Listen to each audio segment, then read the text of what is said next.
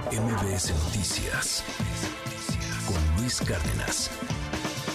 Hoy es miércoles de Nación Criminal con Oscar Valderas. Faltan ocho meses para que los ojos del mundo se dirijan a la ceremonia de inauguración de los Juegos Olímpicos 2024 en París, Francia, y el crimen organizado ya caliente y se estira para entrar a la competencia deportiva más importante del mundo. Lo hará de la manera en que las empresas ilegales saben hacerlo. Por supuesto, no de frente patrocinando deportistas de alto nivel, sino en las sombras de nuevas tecnologías para aprovecharse del interés mundial que generan los Juegos de la 33 Olimpiada. Expertos en información y comunicaciones de organismos internacionales como la ONU o la Interpol han alertado, por ejemplo, que las restricciones para que televisoras y plataformas transmitan todas y cada una de las 329 pruebas deportivas en los 18 días que duran los Juegos Olímpicos serán utilizadas por el crimen organizado para ofrecer al público servicios pirata de transmisión en línea. Hay incluso un modus operandi que ya está ensayando el crimen organizado transnacional. Estarán atentos a transmisiones en vivo que empezarán en redes sociales como Facebook, cuyos usuarios muchas veces no tienen alguna motivación criminal, y en cambio, sí quieren de buena fe que la mayor cantidad de personas disfruten los 32 deportes aprobados en París. Pero cuando la empresa de Mark Zuckerberg corte abruptamente esas transmisiones en vivo, que suelen hacerse de manera artesanal con un teléfono inteligente grabando una pantalla, el crimen organizado estará listo para entrar a la cancha y ofrecer alternativas supuestamente inofensivas, pero que sí tienen objetivos negros. Por ejemplo, los usuarios que se queden con ganas de seguir viendo su deporte favorito en el momento más álgido de la competencia serán bombardeados con enlaces para que entren a sitios como Mochill, uno de los más populares servicios de transmisión pirata en línea en Vietnam. De acuerdo con el ministro de Información y Comunicación, de ese país asiático, páginas como Mochil y similares en todo el mundo esperan ganar miles de dólares únicamente por transmitir la publicidad de casinos en línea que operan fuera de la ley. Esos casinos clandestinos, a su vez, ganan por partida doble. Primero, robándose el dinero de los apostadores con requisitos absurdos para cobrar recompensas si es que de casualidad ganaron algo. Y segundo, si no logran que el espectador haga una apuesta y que solo vea a sus atletas, entonces infectarán sus computadoras o teléfonos mediante un software malicioso que roba información personal o peor, datos bancarios con los cuales pueden vaciar una cuenta de ahorros en tan solo unos segundos. En otras ocasiones, el crimen organizado se disfrazará de alguna empresa de telecomunicaciones que ofrece tratos demasiado buenos para ser verdad. Por ejemplo, se camuflará como una nueva aplicación que promete, por citar un caso ya conocido por Interpol, más de 6.500 canales para ver la totalidad de los 10.500 atletas y 206 delegaciones de los Juegos Olímpicos, además de miles de películas y series por un pequeño pago único y anual con cargo a una tarjeta de crédito o bitcoins. El problema es que esas aplicaciones apócrifas llegan hasta dispositivos legales, como televisores o tablets comprados en un centro comercial, y eso le hace pensar al espectador que son confiables y avalados por marcas de tecnología de renombre internacional. En realidad, son aplicaciones falsas creadas por empresas fachada y que ofrecen contenido que roban de un operador de televisión de paga. Una vez que han cobrado de un número determinado de tarjetas de crédito, desaparecerán para concentrarse en lavar ese dinero obtenido de manera sucia. Los expertos advierten que otros delitos podrían expandirse aprovechando que la gente quiere ver los Juegos Olímpicos, pero no tienen dinero o sistemas de paga para hacerlo. Por ejemplo, ahí está la oferta de préstamos rápidos y sin aval durante los servicios piratas de transmisión en línea, una especie de regreso de los usureros que vimos replicarse durante el encierro de la pandemia de COVID-19. Los ganadores de estos sofisticados crímenes transnacionales están perfectamente ubicados por las autoridades, las mafias de los Balcanes, las familias criminales italianas, los grupos terroristas de Medio Oriente, las triadas chinas y por supuesto los cárteles mexicanos. Porque donde hay corrupción y ganancias, ahí estarán las empresas criminales de México, los cárteles que llevarán su propia delegación delictiva a París 2024.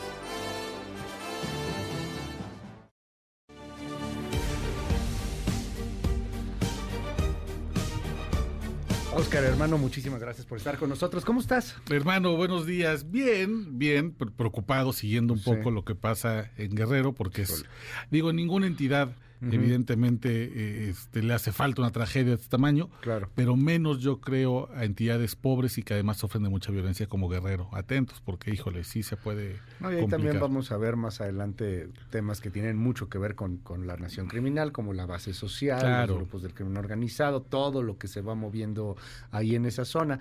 Hace algunos años, eh, será cerca de 10 años más o menos, lo llegamos a, a comentar en algún espacio, Oscar, si no me equivoco, porque pues vino una tragedia, fue Paulina, creo Paulina, claro. 2013, 2014 por ahí, y sí dejó una estela de, de mucha afectación y veíamos pues cómo era el crimen organizado el que llevaba de pronto despensas y se ponía a moverse ahí.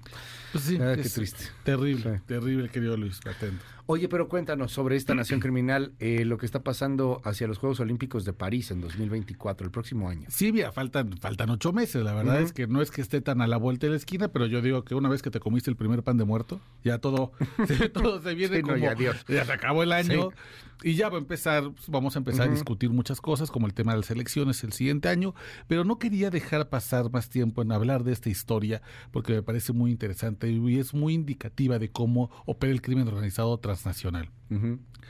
Ya están las alertas prendidas hay un reparto ya que comienza a hacerse, televisoras, eh, plataformas de streaming, sobre todo pues, grandes medios que tienen mucho interés en transmitir los Juegos Olímpicos, pues, porque genera mucho dinero por la atención eh, que va a haber en París 2024, y habrá gente que no pueda verlo, que no pueda pagar sistemas de paga, que no tenga un televisor a la mano, que no tenga ciertas condiciones, y ahí va a entrar el crimen organizado, incluidos los cárteles de las drogas, que van a ofrecer servicios de streaming pirata, por ejemplo, para ver al, atleta que te gusta, la disciplina que te gusta, son 32 deportes en París 24.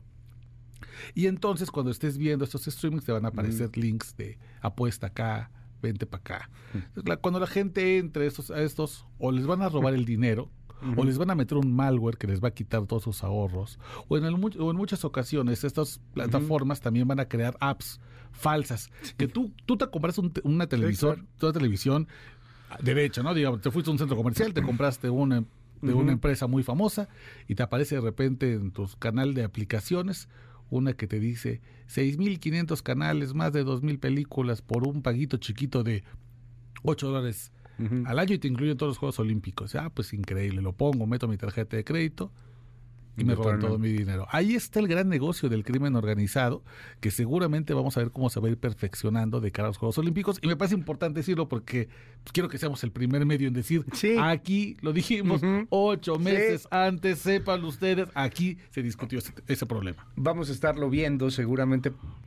Nos da cuenta de el tamaño de desastre de impunidad que hay en este país ahorita que está el debate del Poder Judicial, que si los fideicomisos, que si no los fideicomisos, lo hemos generado y lo hemos dicho aquí en este espacio muchas veces. Ojalá que hubiera un, debate igual de fuerte, igual de acalorado para reformar un Poder Judicial y una Procuración de Justicia con las fiscalías y que no hubiera tanta impunidad como la que hay hoy día. Si dejas hacer una, dejas hacer otra, dejas hacer otra y, y aquí puedes hacer tan lo que se te dé la gana que el narco, que ya no estamos hablando de narcotráfico en este momento, ahora convertido en crimen organizado, se está volviendo pues, una especie de televisora pirata. Claro. Porque independientemente de que, de que seguramente, a ver, estos cuates van a volarte la señal de los Juegos Olímpicos, te los van a transmitir de manera pirata, además interactiva. Y seguramente ellos van a poner anuncios de casinos. ese es el o sea, inclusive esos anuncios son relativamente legales sobre una transmisión ilegal. Claro. Lo que hay detrás de lavado de dinero, lo que hay detrás de ingeniería electrónica, lo que hay detrás de ingeniería de software, y te apuesto que no les van a hacer absolutamente nada. Nada, Nadie va a pasar. Conseguirte una orden de un juez para poder tirar un sitio, te lo vas a conseguir en 15 días. Estos bajan el switch de esa no, transmisión. tengo 55 mil sitios, hombre, pongo otro. Otro rápido, en dos segundos, en tres segundos. Sí, y literal en dos, tres segundos. Es, rapidísimo. de repente pensamos en términos de crimen organizado y a veces o nos vamos, nos podemos ir a los extremos, o pensamos de repente que son únicamente una pandilla de unos chavitos que están ahí en las canchas de fútbol de la colonia vendiendo droga, lo cual evidentemente no es así. O luego pensamos también en, en, el cuello blanco, en los grandes banqueros que lavan dinero. En medio hay mucha tecnología, mucha gente profesional que trabaja para estas grandes mafias internacionales.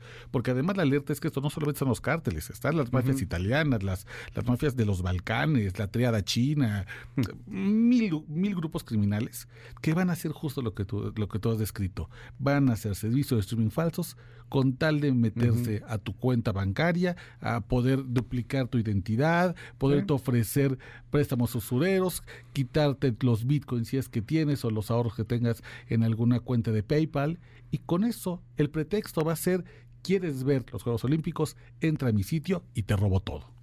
Gracias, querido Oscar. Te seguimos en tu red. Gracias, querido Luis. En Twitter, arroba Oscar Belmen. Y les recuerdo que ah, esta semana estrenamos el video podcast Territorio Rojo. Ah, qué frigón. Exclusivo de MBS Noticias. Así que váyanse a YouTube, busquen el canal oficial de MBS Noticias. Ya lanzamos el primer episodio de la primera temporada. Es sobre don Juan N. Guerra, el fundador del Cartel Golfo. Vamos a revisar los perfiles de los hombres y mujeres que fundaron el crimen organizado. A ver, danos un adelanto ahí. Don Juan el caballerote, ¿no? Don Juan, eh, le decían el padrino de Matamoros, un tipo que fundó el cártel del Golfo. Era como el padrino de la película del padrino, pero Tamaulipeco. Pero Tamaulipeco. Si la gente vio Narcos México, es el personaje que interpreta Jesús Ochoa. Y como es un personaje chiquito, aquí les vamos a dar más datos.